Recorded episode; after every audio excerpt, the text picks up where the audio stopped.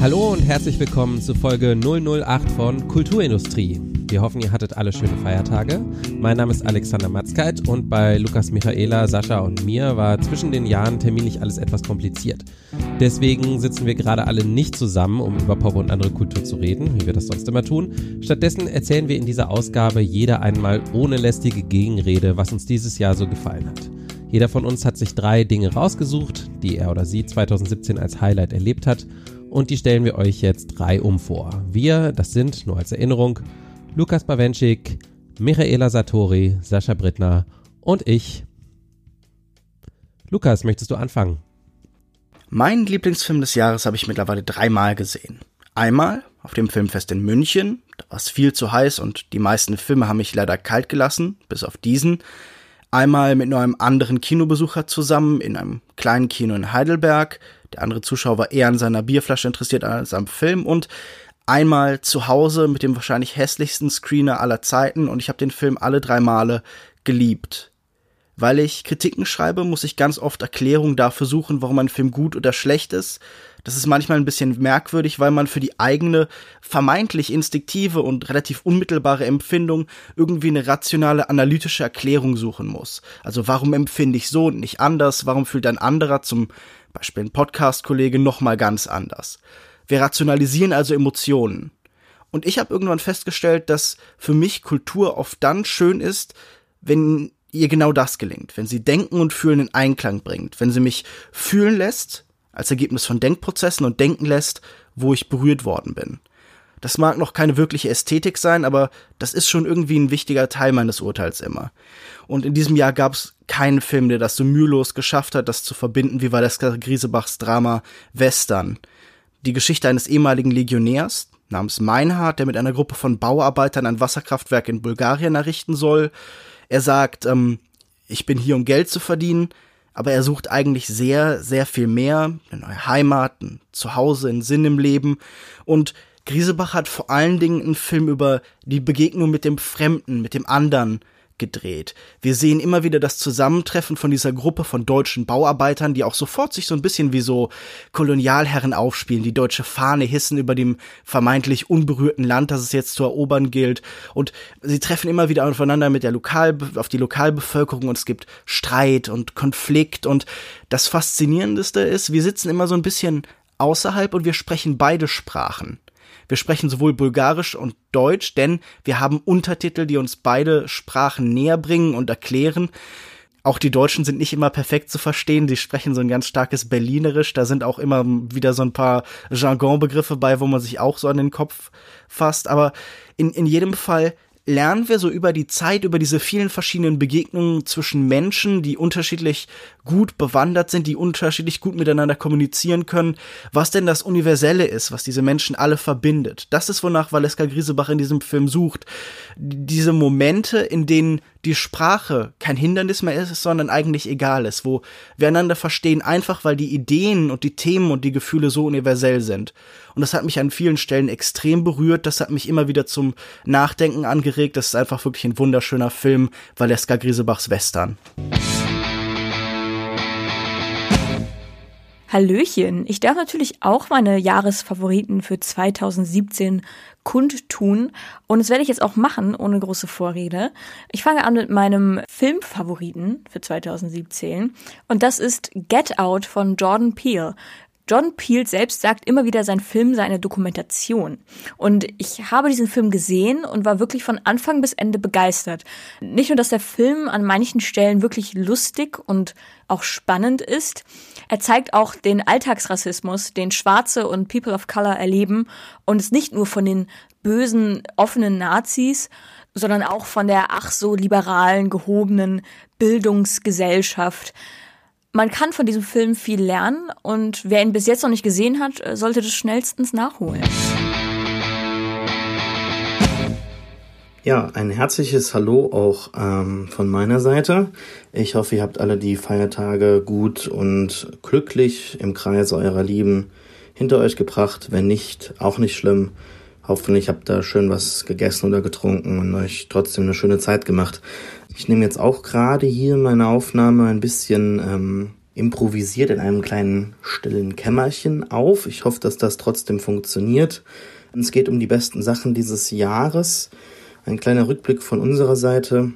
Anfangen möchte ich mit einem Buch, das mir sehr, sehr gut gefallen hat und auch so ein bisschen außer Konkurrenz läuft, weil es noch ein Buch aus dem Jahre, ich glaube 1998 ist, aber ich dieses Jahr erst gelesen habe, nämlich Story of Your Life von Ted Chiang. Das ist der Autor hinter dem relativ bekannten und erfolgreichen Science-Fiction-Film Arrival, ähm, der bereits im letzten Jahr gelaufen ist und die Kurzgeschichte, auf der der Film basiert, die habe ich mir durchgelesen und die hat sich gar nicht so groß unterschieden, aber ich habe mir halt das Buch durchgelesen äh, und ähm, ganz ungewöhnliche, ähm, wirklich neuwertige Science-Fiction-Geschichten gelesen, die teilweise ganz unerwartete Wendungen nahmen. Also da geht es um eine Geschichte um den ähm, Turmbau von äh, Babel und ähm, dass man da irgendwie so eine Science-Fiction-Wendung irgendwie erwartet, das fand ich ziemlich äh, überraschend.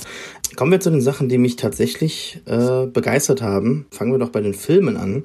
Ich könnte da jetzt relativ viel sagen, was mich dieses Jahr begeistert hat. Ich war gar nicht so viel im Kino, habe aber trotzdem sehr gute, bewegende Filme gesehen. Da wäre zum Beispiel Mother von Darren Aronofsky, den wir auch im Podcast äh, besprochen haben. Und äh, der wirklich auch jetzt in ich fand den damals schon gut, aber der jetzt auch quasi im Nachhinein wirklich nochmal gereift ist und der mir wirklich super gefällt. Äh, was gibt's noch, was dieses Jahr toll war? The Lost City of Z oder Z. Irgendwie total untergegangen, aber dann noch irgendwie in äh, cinephilen Kreisen die Würdigung erhalten, die ihm gebührt. Der ist äh, irgendwie so ein Film wie Werner Herzog, also wie so ein Werner Herzog-Film, wenn er ihn jetzt äh, Fitzcarraldo heute machen würde, irgendwie so, ne? Also so Filme macht Werner Herzog ja ab und zu noch. Dieses südamerikanische Dschungelsetting, das hat halt irgendwas. Das finde ich ziemlich grandios. Ansonsten Jackie hat mir super gefallen. Äh, Hell or High Water hat ein tolles Skript. Was mir dieses Jahr auch ganz besonders gefallen hat, da habe ich mit Lukas in seinem Podcast drüber gesprochen, ist der Zombie-Film The Girl with All the Gifts ein ähm, sehr, sehr interessanter Zombie-Film, der viele Sachen auf den Kopf stellt und eine eigentlich ganz positive Zukunftsvision aus diesem apokalyptischen Szenario zieht. Kommen wir doch aber dann zu meinem absoluten Highlight, das war nämlich Dunkirk und ich weiß gar nicht, ob Dunkirk wirklich so der beste Film des Jahres ist. Da wäre vielleicht Trainspotting 2, Jackie, Ghost Story, irgendwie sowas was, was ich heranziehen könnte. Aber Dunkirk ist vielleicht auch so der meiste Film und ähm, vielleicht auch mein Lieblingsfilm des Jahres, hauptsächlich aufgrund dieser Kinoerfahrung. Also ich habe mir Dunkirk seitdem nicht mehr angesehen, seit ich im Kino war und ich werde es, glaube ich, auch jetzt nicht unbedingt verfolgen, den Film demnächst irgendwie daheim wieder zu sehen, weil er dieses Erlebnis kann mir dann quasi nur dieses Kinoerlebnis in IMAX äh, zerstören. Ich habe mit Lukas auch darüber gesprochen in seinem Podcast, das kann man ja verlinken in den Shownotes.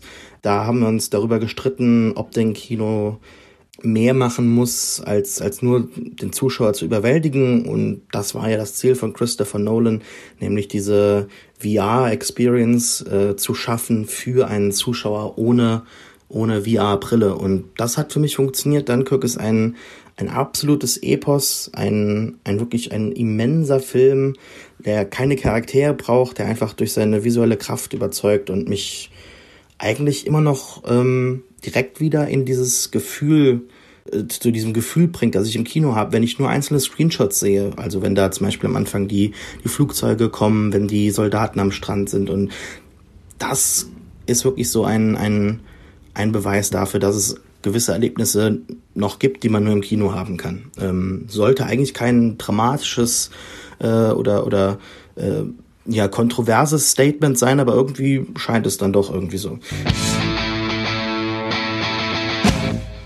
Ja, ich würde gerne über meinen Lieblingsfilm des Jahres sprechen. Und das ist T2, Trainspotting. Dazu muss man wahrscheinlich erstmal ein bisschen ausholen und sagen, ich liebe den Originalfilm sehr und ich mag den Regisseur Danny Boyle auch sehr, denn das ging sogar so weit, dass ich vor jetzt mittlerweile zehn Jahren mal vorhatte, über seine Filme zu promovieren. Das war sogar noch vor Slumdog Millionaire. Ist dann alles etwas anders gekommen, aber äh, trotzdem Trainspotting äh, gehört auf jeden Fall zu meinen Lieblingsfilmen und gegenüber diesem späten Sequel war ich deswegen natürlich auch sehr skeptisch. Mit späten Sequels haben wir bisher, finde ich, in der Filmgeschichte fast nur schlechte Erfahrungen gemacht. Egal ob jetzt Indiana Jones oder Die Hard oder was auch immer. Immer wenn man so 20 Jahre wartet und dann nochmal einen Film dreht, ist das meistens irgendwie so ein merkwürdiges Nostalgie-Ding was äh, aber ans Original nie heranreicht. Ich war ja auch von Blade Runner 2049 nicht so besonders begeistert dieses Jahr. Bei T2 Trainspotting war ich aber total glücklich, denn ich finde, der Film äh, macht alles richtig, indem er sich nämlich mit diesem Thema selber auseinandersetzt, mit dem Thema dieser späten Fortsetzung. Also er führt die Charaktere auf äh, so eine bestimmte Art und Weise wieder zusammen, die Originalcharaktere, alle äh, alle vier, Spud, Renton, Sick Boy und Bagby sogar. Aber statt dass er irgendwie äh, dafür sorgt, dass man dann irgendwie so, ach, und jetzt sind sie alle wieder zusammen und es geht wieder los, stattdessen reiben die sich halt immer noch ganz krass aneinander und fragen sich eigentlich sogar im Rückblick, ob die Zeit damals also die aus dem ersten Film, tatsächlich so geil war, wie sie sie vielleicht so halb in Erinnerung äh, hatten. Ne? Man merkt auch so ein bisschen, was haben diese 20 Jahre mit den Charakteren gemacht? Sind die hängen geblieben? Haben die sich weiterentwickelt? Das ist auch so ein bisschen so eine Frage, die verhandelt wird in dem Film. Und es gibt auch, das ist ja auch üblich für solche späten Sequels, eine Figur sozusagen der jüngeren Generation, die so fast 20 Jahre jünger ist als die vier. Aber anders als man das sonst so kennt, ist es halt nicht so, dass äh, so ein bisschen so die These aufgestellt wird, naja, man braucht immer noch so einen vom alten Eisen, der einem mal zeigt, wie es geht, sondern ganz im Gegenteil. Sie schaut sich eigentlich nur, also diese junge Frau schaut sich eigentlich nur an, was diese mittelalten Männer da so treiben und kapiert es halt einfach nicht. Das fand ich schon alles sehr cool. Äh, der Film ist trotzdem stylisch, das kann Danny Boyle gar nicht nicht machen, glaube ich und äh, hat auch ein bisschen fiesen Humor, äh, wie gewohnt. Es gibt eine sehr schöne Szene mit musikalischem Einschlag, mehr äh, verrate ich jetzt mal nicht, die mir sehr gut gefallen hat. Und damit ist dieser Film äh, definitiv mein Film des Jahres. Also ähm, vielleicht auch ein bisschen aus Erleichterung, muss ich wahrscheinlich zugeben. Aber allein schon dieser Titel, äh, der ja irgendwie so ein bisschen merkwürdig ist und von dem man irgendwie denkt, hä, was soll denn das jetzt T2, ja? Dazu hat Danny Boyle erklärt, dass äh, ja die ähm, Figuren aus dem Film natürlich alle Terminator 2 T2 wahrscheinlich total geil finden und deswegen für ihren eigenen Film keinen anderen Titel akzeptieren würden. Also selbst äh, so weit geht also diese Meta-Auseinandersetzung mit der Vergangenheit und das hat mir sehr gut gefallen. Ein absolut sehenswerter Film, finde ich. Über meine Lieblingsserie des Jahres habe ich in diesem Podcast schon mehrfach gesprochen. Es ist Twin Peaks The Return, die dritte Staffel von David Lynchs Kultserie, die eigentlich keine dritte Staffel sein will, sondern ein erzählerischer Raum, eine Experimentierwerkstatt für einen der großen Bildkünstler unserer Zeit und die auch gar keine Rückkehr sein will, sondern den Fans eigentlich alles, was sie früher geliebt haben, vorenthält. Kyle McLaughlins Agent Dale Cooper taucht erst gegen Ende der Staffel wieder auf und wird vorher durch den Merk und liebenswürdigen Menschen als Dougie vertreten. Viele der bekannten Gesichter irren ziellos durch labyrinthische Plots und Nicht-Plots und dieser ganze Kampf gegen das Böse, der hier erzählt wird, endet mit einem verzweifelten, markerschütterten Schrei, mit der absoluten und unwiderruflichen Gewissheit, dass die Vergangenheit uns nicht offen steht und die Traumata, die aus dem idyllischen Twin Peaks einen Schreckensort gemacht haben, eigentlich unumkehrbar sind. Was natürlich nicht heißt, dass der Kampf irgendwie sinnlos gewesen wäre, denn es gibt auch diese wirklich unglaublich schönen Momente der Hoffnung, der Wahrheit und der Liebe, dass eine Einstellung, in der ein Mensch einem anderen eine Hand auf die Schulter legt, ein Happy End nach Jahrzehnten des Sehens, die nahezu perfekt ist, es ist natürlich auch eine der witzigsten Serien des Jahres, mit einem wirklich genialen Verständnis für Timing. Lynch kann selbst mit irgendwie drei Shots von einer Landesflagge, Frauenbeine und einer Steckdose zusammen irgendwie einen großen Lacher provozieren. David Lynch macht es spürbar Spaß, die Fans alle auch ein bisschen zu ärgern, herauszufordern und dann doch wieder große Bilder und Ideen aus dem scheinbaren Chaos entstehen lassen. Und in einer Zeit, in der uns selbst Prestige-Serien ihre Antihelden vor allem so als Familienersatz anbieten, die uns immer begleiten sollen, gab es hier wirklich Fernsehen, ja, ein Fernsehen der Überraschung, der Irritation, der Herausforderung, die übrigens ganz stark von diesem seriellen Format profitiert, die ja wirklich wie so ein griechischen Chor am Ende jeder Folge hat. Immer wieder geht es ins Diner zurück, immer wieder spielen Bands, Nine Inch Nails, alles mögliche. Es ist ganz faszinierend. Und da können sich irgendwie Cahiers du Cinema und Sight and Sound, die uns Twin Peaks als langen Film verkaufen wollen, weil das irgendwie dann auf einmal ihr Medium ist, das da so eine Meisterleistung bekommen hat, gerne in die Ecke stellen und schämen. Twin Peaks The Return ist meine Serie des Jahres, von mir ist das Jahrzehnt, des Jahrhunderts aller Zeiten, über die Zeit selbst hinaus, Boom, eine Atombombe, Schluss. Dann kommen wir zu einer Serie, die ich zu Beginn des Jahres gesehen habe. Und das ist Big Little Lies. Äh, produziert, geschrieben, erfunden und regiert äh, wurde die Serie von Männern. Stichwort Male Gaze. Aber die Hauptrollen spielen starke Frauenfiguren, die nicht nur Traumata der Vergangenheit, sondern auch der Gegenwart aufarbeiten müssen. Die Besetzung liest sich wie der Sitzplan der ersten Reihe bei irgendeiner krassen Hollywood-Veranstaltung, denn da haben wir zum Beispiel Reese Witherspoon, Nicole Kidman, Shailene Woodley, Zoe Kravitz, Alexander Skarsgård, äh, Adam Scott und äh, Laura Dern. Die Serie wechselt zwischen den Charakteren hin und her und springt auch in der Zeit, denn das Geschehene, zu dem sich die Handlung der siebenfolgigen Serie zuspitzt, liegt in der Vergangenheit und wird erzählt durch Zeugen, die befragt werden bei der Polizei. Auch wenn in den Thematiken nichts neu erfunden wird, fand ich die Mischung aus Kleinstadt-Drama und Krimi sehr unterhaltsam und packend. Also da hat Binge Michaela ihre Trüffelnase ordentlich reingelunzt, Freunde. Nein, okay, Spaß. Also es ist sehr, äh, ich fand die Serie sehr gut und habe sie sehr gerne geschaut und auch sehr gerne gebinge-watched. Fernsehserien habe ich dieses Jahr auch viele geguckt, was mir ganz besonders gefallen hat ist äh, The Leftovers. Ich bin ein absoluter äh, Fürsprecher der Serie. Die Serie ist irgendwie auch in Deutschland bis heute nicht so wirklich angekommen. Ich habe das Gefühl, dass viele Leute das jetzt nachholen. Ähm, sind ja nur drei Staffeln. Ich hätte auch jetzt Halt and Catch Fire erwähnen können, was ähm, eine Serie ist, die mit jeder einzelnen Staffel besser geworden ist und jetzt mit der vierten Staffel geendet ist. Das war einfach fantastisch. Ähm, was ich auch sehr toll fand, war äh, Nathan for You, die vierte Staffel. Da gab es ein zweistündiges Staffelfinale, das einige Leute jetzt so Twin Peaks mäßig als Film anerkennen. Das tue ich nicht. Film ist Fernsehen, äh, Film, Film ist Film, Fernsehen ist Fernsehen. Das war ein, ein ganz besonderes äh, Erlebnis, äh, das mich auf so eine emotionale Achterbahn mitgenommen hat. Aber trotzdem überschattet alles äh, The Leftovers von Damon Lindelof, die dritte Staffel in The Leftovers, kurze Erklärung, verschwinden zwei Prozent äh, der Menschheit von jetzt auf gleich ohne Erklärung. Und das ist auch jetzt kein Spoiler, die Serie wird das nie erklären, was mit diesen Leuten passiert ist.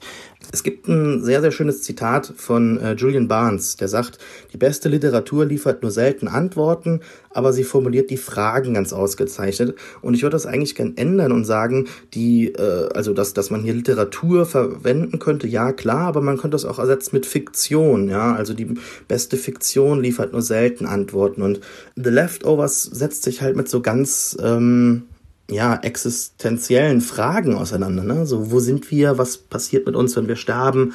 Was bleibt eigentlich zurück? Ja, also The Leftovers. Wie gehen die Überlebenden damit um? Äh, wie kann die Gesellschaft mit diesem übernatürlichen, mit diesem übernatürlichen Ereignis äh, klarkommen, das ja irgendwie nochmal so die, die, die Position des Menschen im Universum ins Zentrum gerückt hat. Ne? Also, dass wir im Prinzip relativ unwissend sind, dass wir auf die ganz großen Fragen äh, keine wirklichen Antworten haben, also keine großen. Die können zwar wunderbar formuliert werden, das schafft die Serie auch fantastisch. Vor allem das Worldbuilding ist in, in The Leftovers einzigartig. Also sowas hat es eigentlich selten gegeben. Ähm, und dennoch sind es die Figuren, die mich immer wieder äh, an die Serie denken lassen, die ähm, dann doch sehr persönliche, sehr einfache und nachvollziehbare Antworten finden. Und The Leftovers Staffel 3 hat das äh, in fantastischen Bildern ähm, geschafft. Und was mich ganz besonders gefreut hat bei der dritten Staffel ist, dass, dass sie dem Trend der zweiten Staffel gefolgt ist, dass eben nicht mehr alles so ganz äh, bierernst ist wie in der ersten Staffel, was aber vollkommen in Ordnung war. Da ging es einfach um diese absolute Depression, die die Figuren noch äh, drei Jahre später, nachdem dieses Ereignis passiert ist, da setzt die Serie erst, erst an, dass da die Leute immer noch festhängen und dann die Serie sich fragt, okay, wie kann man in den folgenden Jahren jetzt irgendwie weitermachen, weil irgendwie irgendwo muss es ja weitergehen. Das Leben geht weiter und ähm, das hat einfach äh, denke ich, ganz viele Möglichkeiten, ähm, wo, wo man sich äh, identifizieren kann mit den Figuren und mit den Schicksalen und so weiter. Und das äh, beschäftigt einen auf jeden Fall noch auf äh, sehr, sehr lange Zeit. Ja, ich würde gerne auch noch über ein Buch sprechen, was mir dieses Jahr äh, sehr gut gefallen hat. Das hat mir, habe ich auch schon im Podcast mal empfohlen. Aber ich möchte es trotzdem gerne nochmal erwähnen, auch weil darüber konnten wir ja in unserer letzten Ausgabe nur so ein bisschen reden. Der neue Star Wars Film, The Last Jedi, ja auch sehr kontrovers diskutiert wird, so in der Fanszene. Und deswegen äh, möchte ich vielleicht ein etwas weniger kontroverses Star Wars Produkt einmal empfehlen. Und zwar ist das das Buch äh, nochmal Star Wars from a Certain Point of View. Also das hat mich wirklich begeistert. Das hätte ich gar nicht so gedacht. Ein Buch zum 40. Geburtstag von A New Hope, also von dem ersten Star Wars Teil, das aus 40 Kurzgeschichten von verschiedenen Autoren besteht, die das Geschehen des Films aus der Sicht von Charakteren erzählen die meistens nur mal so durchs Bild laufen, manchmal aber auch ein paar bisschen größere Rollen haben, zum Beispiel Obi-Wan Kenobi oder äh, Tante Beru oder so. Die Geschichten sind unterschiedlich ernst, sind eigentlich alle ziemlich gut, aber was mich so allgemein an dem Buch interessiert hat, ist halt einfach dieses Mosaik. Also Wer zum Beispiel meinen Blog ein bisschen kennt, weiß, dass ich mich sehr lange äh, mit dem Marvel Cinematic Universe beschäftigt habe und, und mit diesem, wie alles zusammen fällt und dass das irgendwie cool ist und dass mich das irgendwie fasziniert. Und ähm, das ist hier halt auch wieder so. Also ich finde es total spannend, dass dieser erste Star Wars-Film als Text sozusagen so bekannt ist, dass man ihn auch indirekt erzählen kann. Also wenn man das ganze Buch durchgelesen hat, hat man sozusagen die ganzen Geschichte des Films nochmal erlebt, aber eben immer nur aus indirekten Sichtweisen von anderen Charakteren.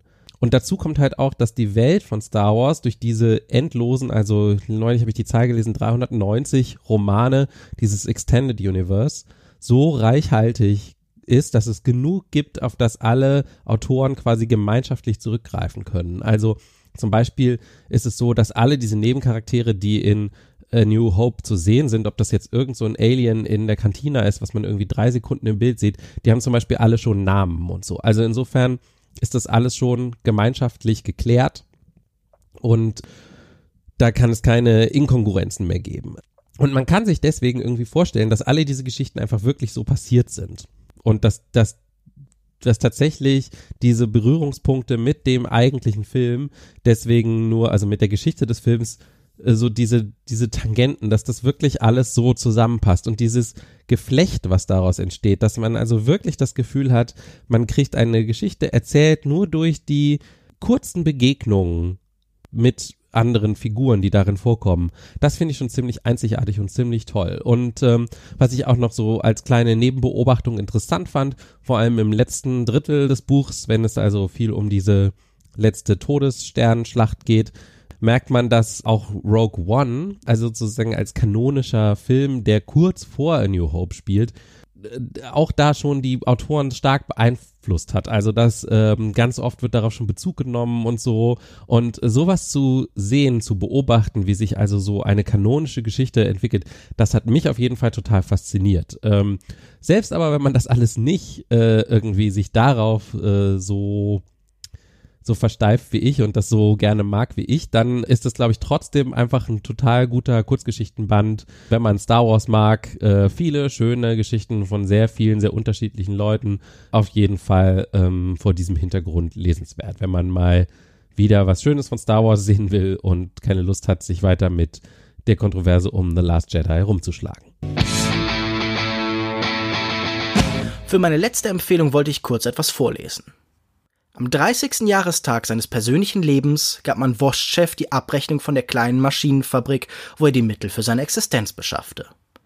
Im Entlassungsdokument schrieb man ihm, er werde von der Produktion entfernt infolge der wachsenden Kraftschwäche in ihm und seiner Nachdenklichkeit im allgemeinen Tempo der Arbeit. Wurstchef nahm in der Wohnung die Sachen in einen Sack und ging nach draußen, um an der Luft besser seine Zukunft zu verstehen. Aber die Luft war leer, die bewegungslosen Bäume hielten behutsam die Hitze in den Blättern, und öde lag der Staub auf der menschenlosen Straße.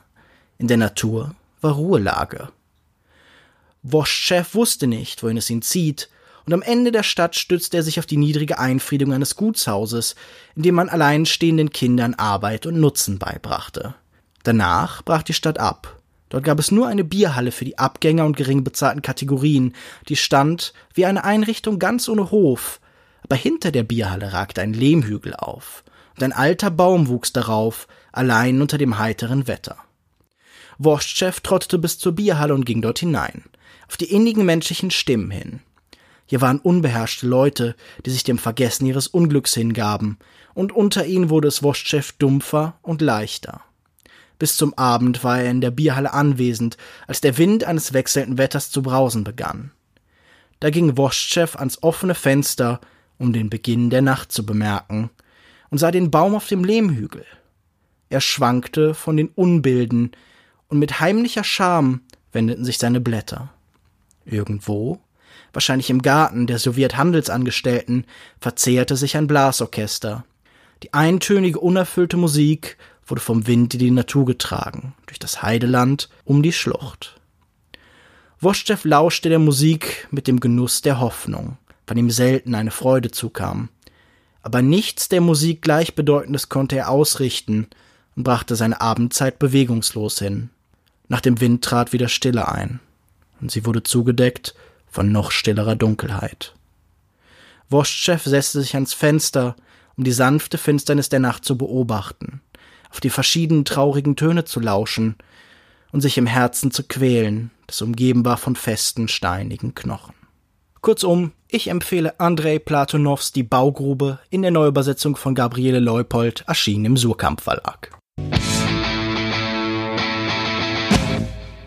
Meine nächste Empfehlung ist etwas kurios vielleicht für Leute, die das eventuell nicht so sonderlich interessiert oder die damit äh, nur wenige bis gar keine Kontaktpunkte hatten bisher.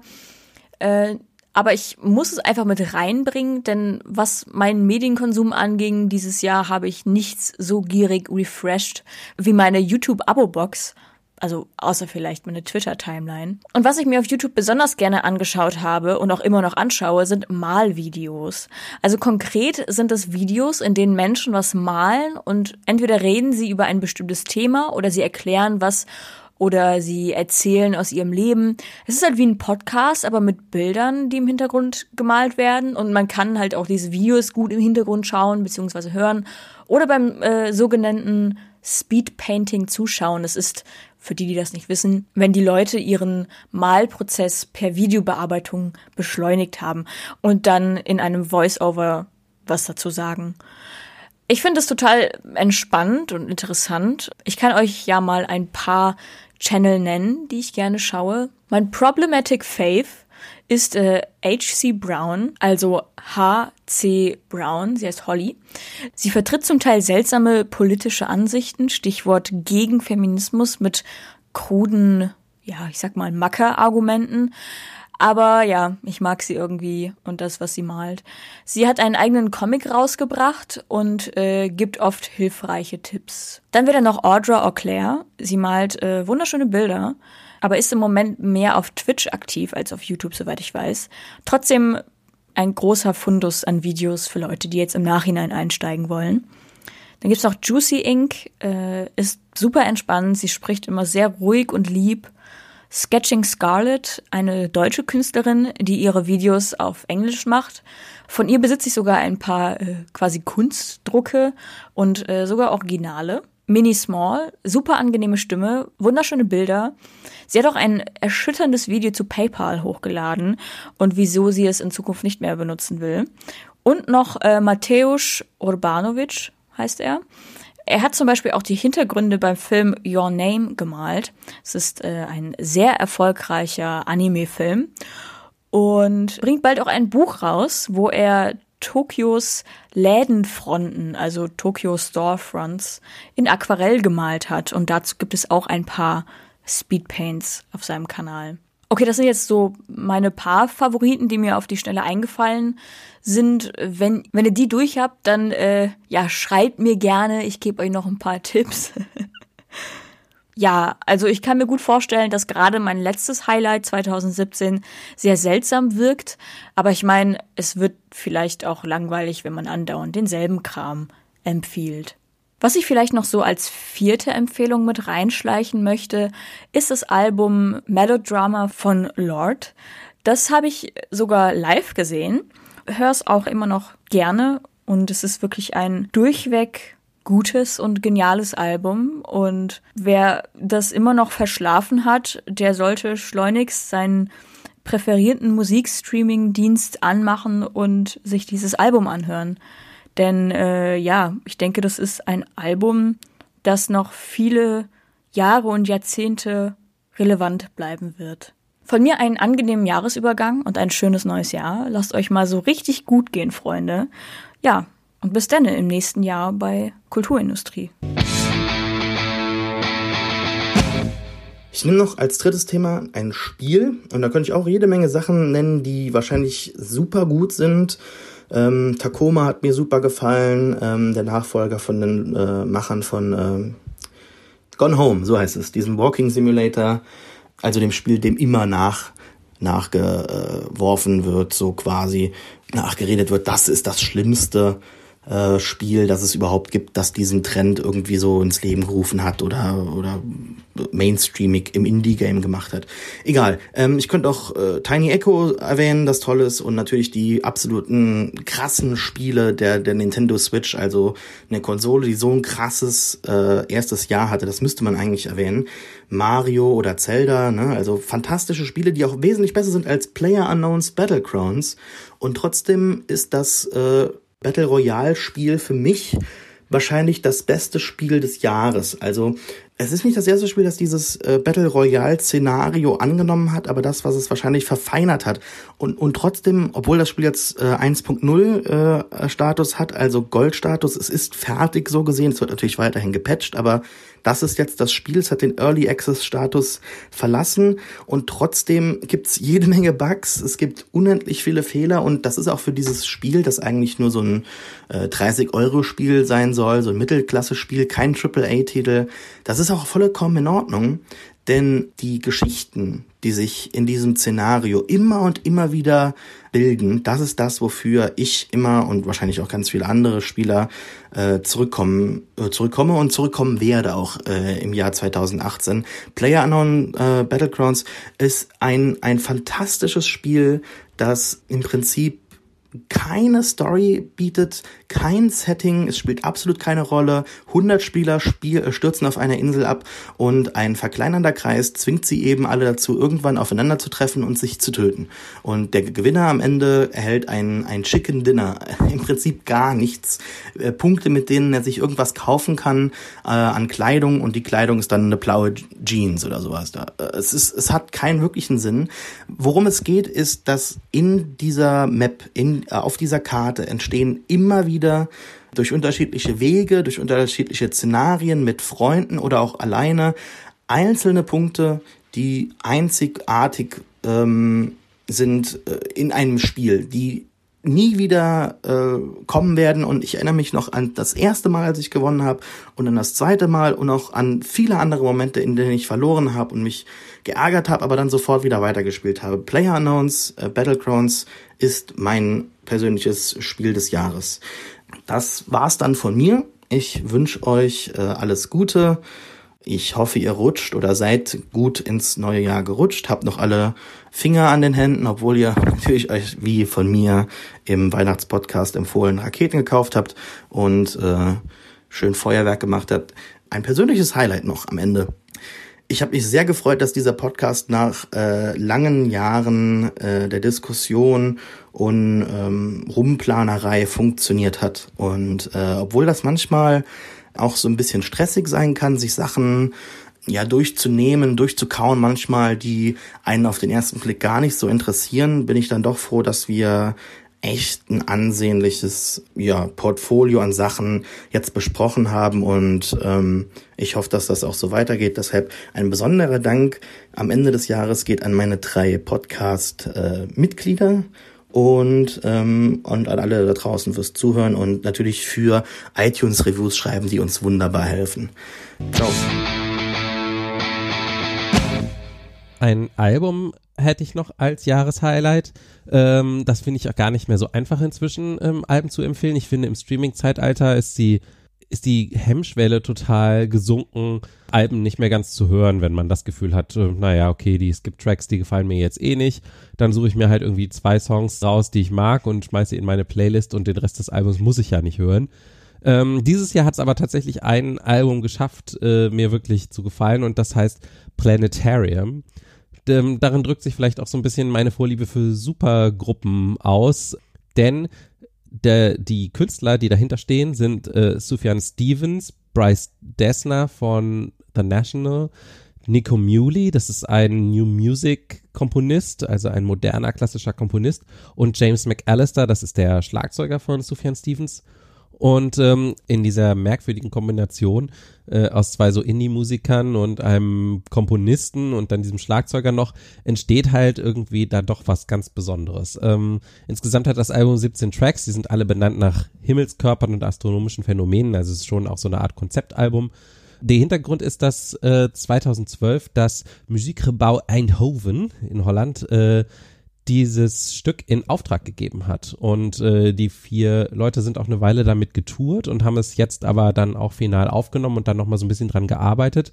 Aber irgendwie ist dadurch anscheinend auch so eine Art Gesamtkunstwerk entstanden. Also wer es noch nicht gehört hat, ist es am ehesten vergleichbar vielleicht mit Sufjan Stevens Album Age of Arts, was so aus um die gleiche Zeit entstanden ist. Also so eine Mischung eben aus seinen äh, eher meistens ja so eher lieblichen Melodielinien, aber dann manchmal auch ganz viel so hämmernde Elektronik und verzerrte Stimmen und so. Dazu kommen aber auch Orchesterarrangements auf eine Art und Weise, die es sonst in Sufjan Stevens Musik nicht gibt, wobei er schon deutlich der stärkste Einfluss ist, ist wenn gesungen wird, ist er derjenige, der singt und ähm, die Melodien stammen wohl auch von ihm. Aber gerade den Einfluss von Nico Muley, der sonst äh, eher ja wirklich so moderne Klassik schreibt, finde ich, hört man schon. Das ist schon ein bisschen anders als jetzt so ein Sufjan Stevens Album.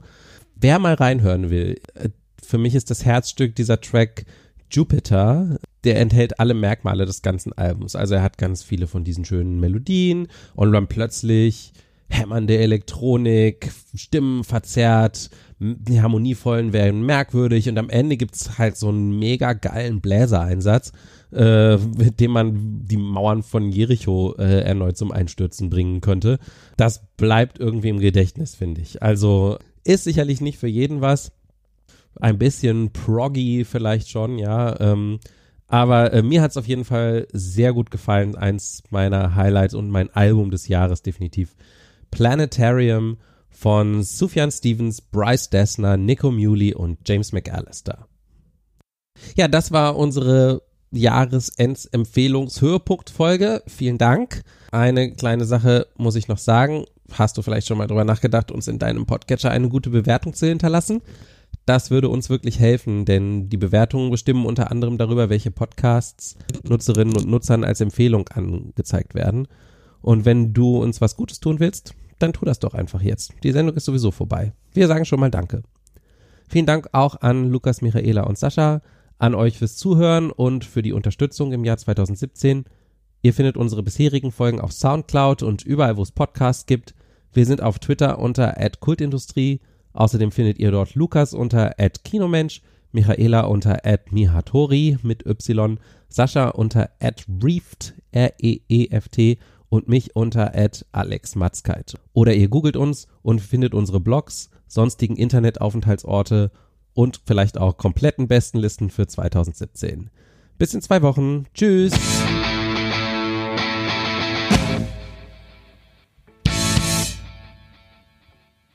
Hallo, hier ist nochmal Lukas. Ich hatte in meinem Teil vergessen, euch einen guten Rutsch und ein frohes neues Jahr zu wünschen. Zum Glück schneide ich den Krempel hier und kann das noch ans Ende packen. Oh, da höre ich schon die ersten Böller im Hintergrund. Einen guten Rutsch und ein frohes neues Jahr.